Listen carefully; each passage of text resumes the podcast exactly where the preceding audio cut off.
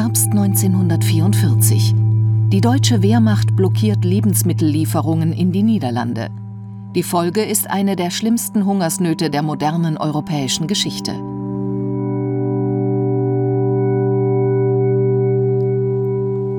Die Biologin Tessa Rosebohm untersucht, wie und über wie viele Generationen sich die Spuren körperlicher Belastungen wie Hunger auswirken. Sie hat die Geburtsunterlagen von hunderten Menschen studiert, die 1944 geboren wurden. Diese Akten gaben uns genaue Informationen, was die Babys während des Hungerwinters mitmachten, als sie noch im Mutterleib waren. Und wir besuchten die Menschen, die damals geboren wurden, heute.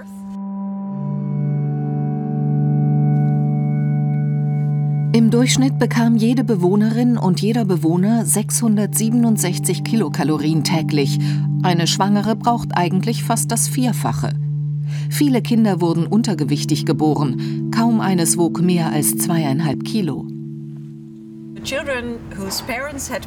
Kinder, deren Eltern dem Hunger ausgesetzt waren, sind deutlich weniger gesund und neigten auch zu Übergewicht, was sie anfälliger für chronische Krankheiten machte. Das Hungerleiden während der Schwangerschaft hat offenbar die Art und Weise, wie Gene geschaltet sind, verändert. Und diese Information wurde an die Nachkommen weitergegeben. Noch 50 Jahre später litten diese doppelt so häufig an Herz-Kreislauf-Problemen und Diabetes wie Gleichaltrige, deren Mütter während der Schwangerschaft keinen Hunger leiden mussten. Also Wir untersuchten die Weitergabe und fanden Beweise, dass nicht nur die Menschen, die während des Hungerwinters geboren wurden, kränker waren, sondern auch ihre Kinder. Die Studien haben bewiesen, dass du bist, was du isst, aber auch bist, was deine Mutter und sogar die Großmutter gegessen haben.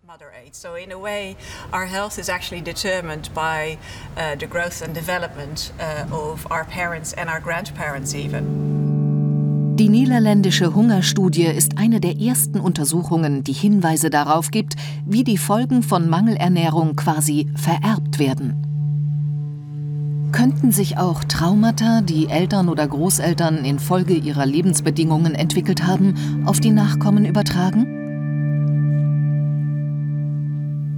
Das untersucht Isabelle Manzoy im Mausmodell. Dazu wurden die Tiere unter anderem nach der Geburt immer wieder von ihren Müttern getrennt. Ein enormer Stress, der bei ihnen Depressionen, Gedächtnis- und Verhaltensstörungen verursachte. Und ihre Nachkommen, die ganz normal und getrennt von den traumatisierten Eltern aufwuchsen, zeigten die gleichen Symptome.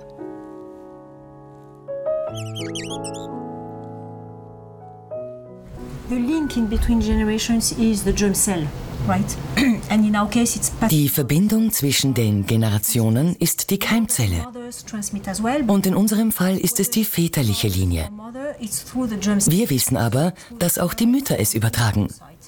Also entweder über die Spermie oder über die Eizelle. Manche Symptome werden über drei Generationen weitergegeben, andere, etwa das gestörte Risikoverhalten, sogar über fünf. Die Forschung zeigt aber auch, die negativen Folgen von Traumata sind umkehrbar. Eine gute Nachricht für die Psychotherapie oder andere Therapieformen. Was wir hier beitragen, ist mehr Verständnis dafür, was dabei im Hirn und im Körper geschieht. Wenn das Epigenom durch Traumata geändert wird und wie das wieder durch Therapien verändert werden kann. Die Therapie der traumatisierten Mäuse erfolgte in Käfigen mit viel Abwechslung, positiven Herausforderungen und in Gemeinschaft mit anderen Mäusen. Erste Erfolge zeigten sich schon nach zwei Wochen. Mediziner suchen inzwischen nach Wegen, um die Epigenetik auch in der Arzneimitteltherapie zu nutzen. Christoph Bock forscht im Bereich der molekularen Medizin. Aus Fehlern in der Regulierung von Genen können Krankheiten entstehen. Die Mediziner suchen daher nach Steuerhebeln, um die Zellen wieder anders programmieren zu können, wenn mal etwas schiefläuft.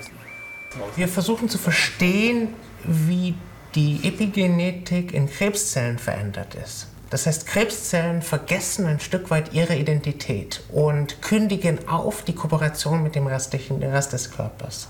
Und sie entwickeln sich hin zu Krebszellen, die teilweise Muster reaktivieren, die es eigentlich nur im sich entwickelnden Embryo geben sollte oder die zu anderen Körperteilen gehören. Und daraus entsteht dann die Krebszelle, die einfach nur wächst und andere Zellen über, überwuchert und sich nicht mehr einfügt in die Komplexität des menschlichen Körpers. Fehler der Gensteuerung im Detail erkennen und dann Medikamente entwickeln, die die Fehlsteuerung quasi korrigieren. Derzeit im Fokus Blutkrebs, also Leukämie. In der normalen Entwicklung haben wir die Stammzellen hier ganz oben. Die haben noch alle Möglichkeiten. Das ist sozusagen die normale epigenetische Landschaft. Man beginnt mit sehr viel Potenzial und differenziert sich dann aus epigenetisch in verschiedene Richtungen. Was aber auch passieren kann, ist, dass durch einen epigenetischen oder einen genetischen Fehler man quasi falsch abbiegt hier, auf der falschen Piste landet und jetzt in einem, einem Loch, einem Tal landet, aus dem man nicht mehr wieder rauskommt. Und das ist in diesem Fall die Leukämiezellen. Wenn man in diesem Zustand angekommen ist, dann sind die Zellen erstmal blockiert und kommen nicht mehr weiter.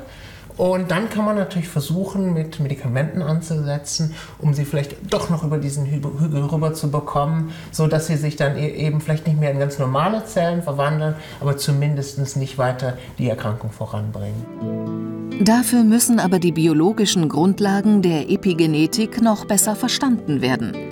Zigtausende Gene hat der Mensch, hinzu kommen mehr als eine Million epigenetische Zusatzeinflüsse – und die haben wir zu einem großen Teil selbst.